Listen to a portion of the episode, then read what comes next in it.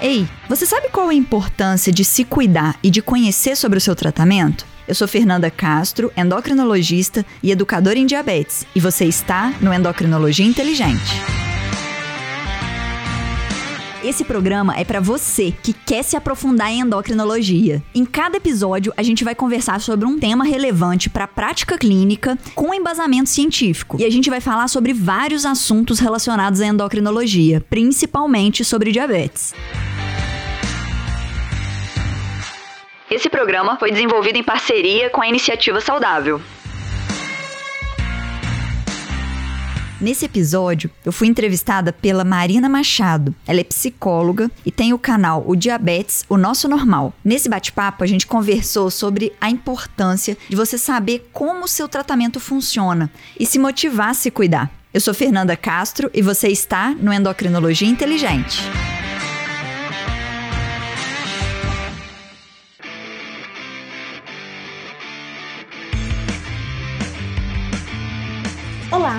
Estamos de volta com Diabetes, o nosso normal. Como a gente sempre fala aqui, o entendimento é a base para qualquer enfrentamento na vida.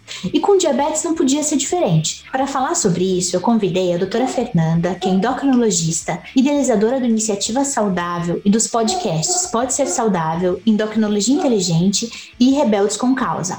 Oi, doutora Fernanda, tudo bem? Tudo jóia, muito obrigada pelo convite, Marina. É um prazer conversar com vocês. Seja muito bem-vinda ao nosso canal, ao nosso normal. E hoje, então, você vai me ajudar a falar um pouquinho sobre o entendimento do diabetes e a importância que isso tem no tratamento do diabético. Isso aí. A gente pensa que só é importante fazer o que os profissionais de saúde mandam, né? Ou então, ah, só seguir a receita e pronto. Mas na verdade, não. A gente precisa entender o porquê de cada coisa, até para facilitar as nossas ações também. E por que, que então é tão, é tão importante, faz tanta diferença que o diabético tenha um entendimento sobre a sua questão, a sua vida, o seu corpo? Primeiro, tem que entender por que, que o diabetes acontece, né? Como que ele aconteceu, por que que aconteceu, aceitar isso, né? Tipo, aceitar que tem o diabetes e que tem que cuidar, que se quer viver, tem que cuidar, né? E viver bem também, com qualidade de vida, não ter complicações e tudo e entender como que age cada coisa no seu organismo. Então, como que a insulina que você vai aplicar vai agir? Como que o alimento que eu vou comer vai subir minha glicemia ou o exercício que eu vou fazer vai ajudar a consumir aquela glicose? Então, assim, é muito importante ter esse entendimento como um todo e individualizado, porque não é igual para todo mundo. Então, se a gente pensar, doutora, a educação em diabetes seria isso, seria essa compreensão de como que o paciente se vê, como que é o funcionamento do corpo, seria mais ou menos isso que o que a gente fala, escuta por aí, o que é a educação em diabetes? Então, a educação em diabetes, ela engloba tanto a, a autoeducação, né, essa parte de autoconhecimento, de educação do próprio tratamento, mas engloba também uma educação que vem dos profissionais de saúde relacionado aos estudos. Então, por exemplo, não adianta eu achar que se a minha cabeça dói do lado esquerdo, a minha glicose está alta, e se dói do lado direito está baixa, e não medir a ponta de dedo, né? Então, assim, eu tenho um autoconhecimento, mas que eu tenho que comprovar ele com o que tem de estudo científico, que é a glicemia ali que você mediu do sangue da ponta de dedo. Então, a gente também tem que juntar essas educações com o autoconhecimento e saber mais sobre as situações que acontecem no corpo para conseguir melhorar o tratamento. Gostei do que você falou agora da junção das coisas, né? Até me lembro assim que muitas vezes o meu marido fala assim, mede sua glicemia, né? Por quê? Porque às vezes não é, às vezes a gente está tão interagindo alguma coisa, fazendo concentrado em alguma coisa que a gente deixa passar isso da percepção do próprio corpo, dos sintomas e tal, e outra pessoa pode fazer isso. Então, um familiar, alguém que está próximo, alguém no trabalho, né? E isso envolve também a gente se apropriar da condição, ser diabética, né? Sem vergonha, sem medo, né? Para que daí tenha esse auxílio fora. Então, é a junção entre a teoria e a prática, né? Então, ver, escutar o próprio corpo, mas também checar lá no aparelhinho para ver como é que tá. Com certeza. Porque a partir do momento que você consegue comprovar aquela situação, você pode até ter outras situações que você vai sentir aquilo. Ah, acabou minha fitinha ou acabou a bateria na hora que eu ia medir mesmo assim você consegue tomar uma conduta. Só que você tem que ter comprovado aquilo, né? Várias vezes. Também não adianta assim, ah, mediu uma vez e deu isso, então sempre vai ser. Não, nada é assim, né? De sempre. Na medicina é difícil a gente falar que existe um sempre e um nunca, porque pode acontecer situações especiais e pode acontecer de você medir a glicemia bem naquela situação especial. Então, uma medida não vai significar. E a família ajuda muito, não só a família, assim, de pai, mãe, mas os amigos. Às vezes a pessoa mora numa república, então os companheiros ali da casa, ou as pessoas que estão tra no trabalho, os filhos. Então, também aceitar sugestões externas em relação a ah, você está meio estranha, que tal você medir a sua glicemia? Ou já tem muito tempo que você está sem comer, será que não está na hora de você comer? E aí a pessoa às vezes até sente assim, nossa, é mesmo. Ah, e agora eu tô com fome, né? Então, assim, conseguir perceber essas coisas que vale a pena escutar quem tá de fora, né? A família, amigos, colegas de trabalho. É, aí a gente entra na questão da apropriação, né? Então, se apropriar do diagnóstico, eu sou diabética, né? E, eu, e, essa doença é minha, então eu preciso fazer alguma coisa com ela, mas também escutar o que está acontecendo em volta, né? Escutar as pessoas que nos amam, as pessoas que querem ajudar, querem contribuir de alguma forma.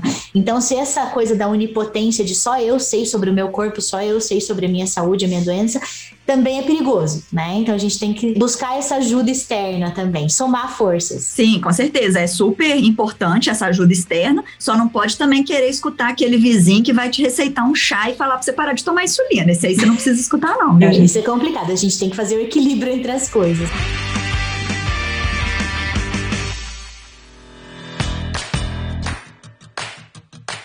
A internet ela tá cheia de informações importantes, saudáveis, coerentes, mas também tá cheia de coisas que a gente tem que tomar um cuidado muito grande, né? Como é que é no seu consultório, doutora, quando chega essas coisas, né? Então esse chá milagroso, essa coisa, como que você tem lidado com isso? Eu gosto de trabalhar com os pacientes, assim, fazendo algumas perguntas. Então, assim, o que que você sentiu quando você tomou esse chá? Ou o que que você acha que, que vai funcionar? O que que você sabe do diabetes? Então, assim, eu sempre estimulo o paciente paciente a se perguntar também, né? Como que, que o que que ele está entendendo, o que que ele sente e explicar cada, cada coisa como acontece, né? Que a gente chama de fisiopatologia e tal, para ele entender por que que o chá vai ajudar como hidratação, então ele vai diluir a glicose como se fosse uma água. Tudo bem, diluiu a glicose, diminuiu um pouco porque vai jogar fora pelo xixi e tal. Mas não é o tratamento que ele precisa. Se ele não produz insulina, o tratamento que ele precisa é aplicar insulina.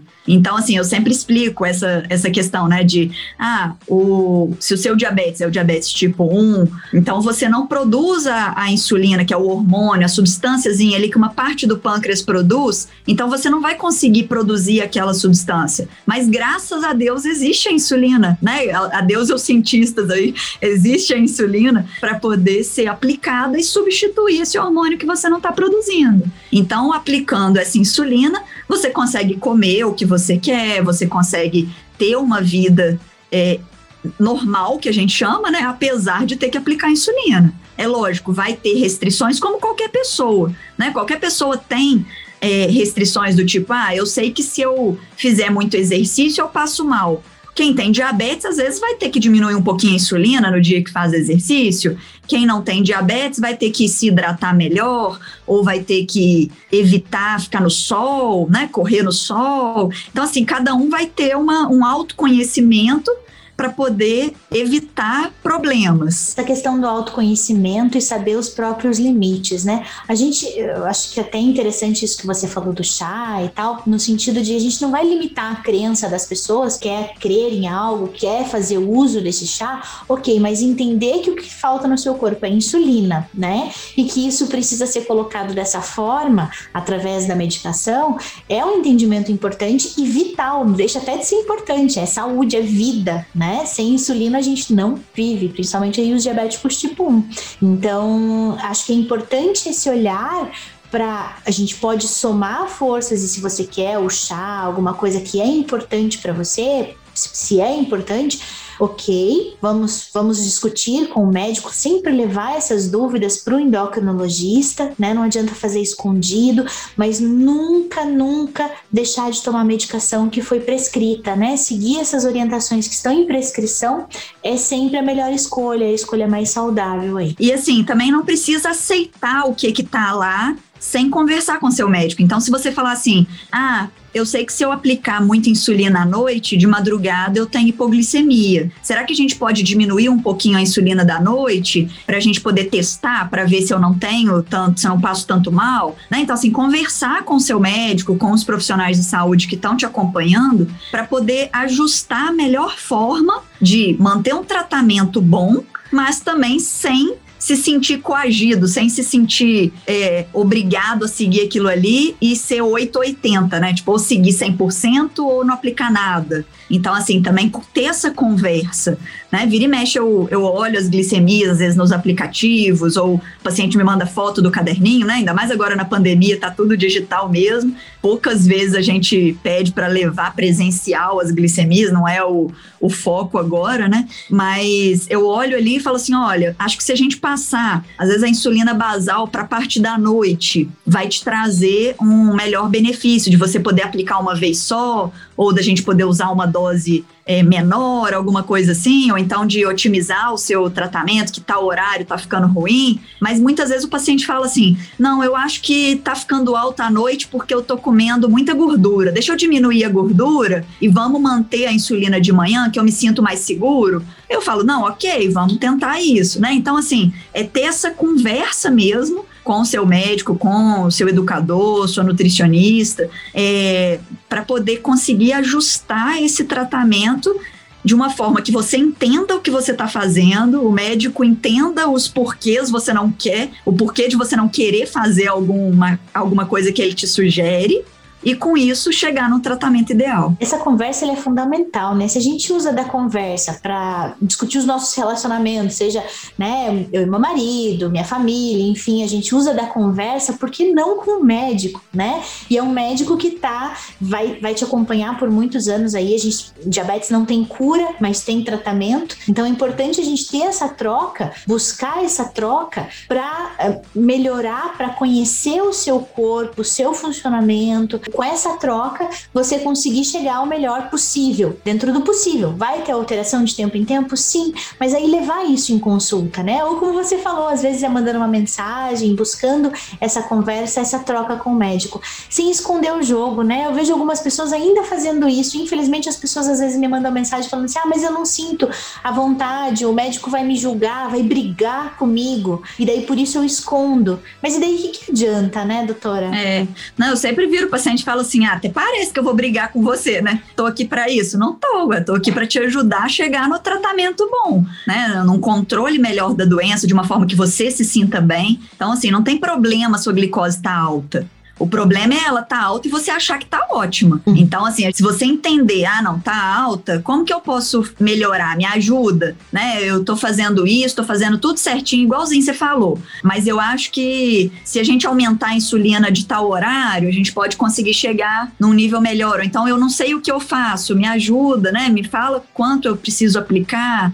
Aí a gente recalcula os fatores, a gente acha um outro, uma outra forma, né? Ah, não tô gostando de anotar no caderninho, então vamos achar um aplicativo, ou tô ficando com muita fome, tô tendo hipoglicemia em tal horário e não tô conseguindo corrigir só com, com três sachêzinhos de mel, né? Então, como é que eu vou dar uma outra opção aí que não tá dando? Então, é realmente essa conversa e esse entendimento do tratamento. E daí a gente vai somando forças, né?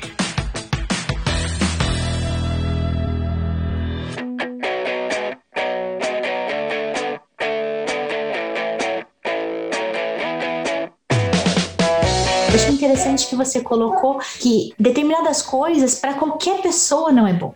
Né? Qualquer pessoa tem que cuidar com excesso de atividade física, o horário da atividade física. O diabético não é diferente. Ele só tem que ter uma atenção a mais, né? Mas é atenção em relação à vida saudável. O que, que você considera uma vida saudável aí para o diabético? Então, assim, não só para quem tem diabetes, né? Como a gente já, já falou, mas para todo mundo, o ideal seria a pessoa conseguir se sentir bem e optar por alimentos mais naturais, ter uma regularidade de atividade física, mas ao mesmo tempo fazer uma atividade física que ela goste ou que se ajuste ao tempo que ela tem ou ao tempo que ela se, se propôs ali para poder fazer. Começar aos poucos, não achar que vai estalar o dedo e vai tudo ficar ótimo, tudo vai ficar saudável. Não, tem que ir aos poucos. A gente fala bastante disso nos podcasts. Então, assim, é, e não é um podcast, né? Tem mais de 100 podcasts a gente falando isso de várias formas, dando dicas e dando exemplos, vivências. Então, assim, não é uma, uma fórmula mágica, né? Assim, ah, vou ser saudável, então eu tenho uma receita de bolo para seguir.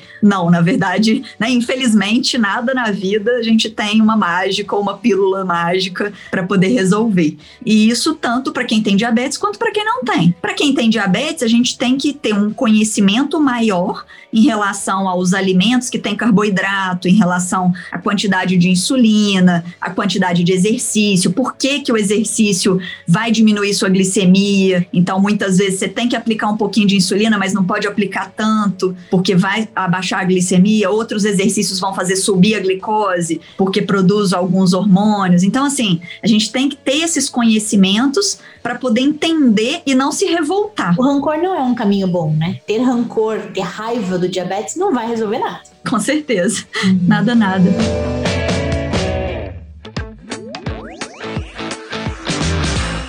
Fernanda, muito obrigada pela sua participação, muito obrigada pelo seu apoio e por todo o trabalho que você faz aí também de apoio, de levando informações importantes. Acessem os podcasts dela, tem muita informação legal, tem muito conteúdo, muito conteúdo mesmo. E eu acho que vai conseguir clarear, esclarecer e te trazer situações que você vai se identificar e você vai conseguir tirar suas dúvidas aí de algumas coisas que, ah, como é que é isso, como é que é aquilo, né? Então entrem lá, acessem que vai ser importante também. Isso aí. E aí, gostou desse episódio? Então corre lá no YouTube, no canal Diabetes o Nosso Normal e assista todas as outras entrevistas. Ah, e a Marina também gravou com a gente um podcast que chama Luto na Pandemia, que tá na podosfera. Você pode ir no Spotify, no Deezer, no Apple Podcast ou até no nosso site, no iniciativasaudável.com e escutar. Chama Luto na Pandemia e a gente conversou sobre essa parte da psicologia relacionada a essa situação que a gente está vivendo e há muitas que a gente vive ao longo da vida. E lembre-se sempre: prevenir ainda é o melhor remédio.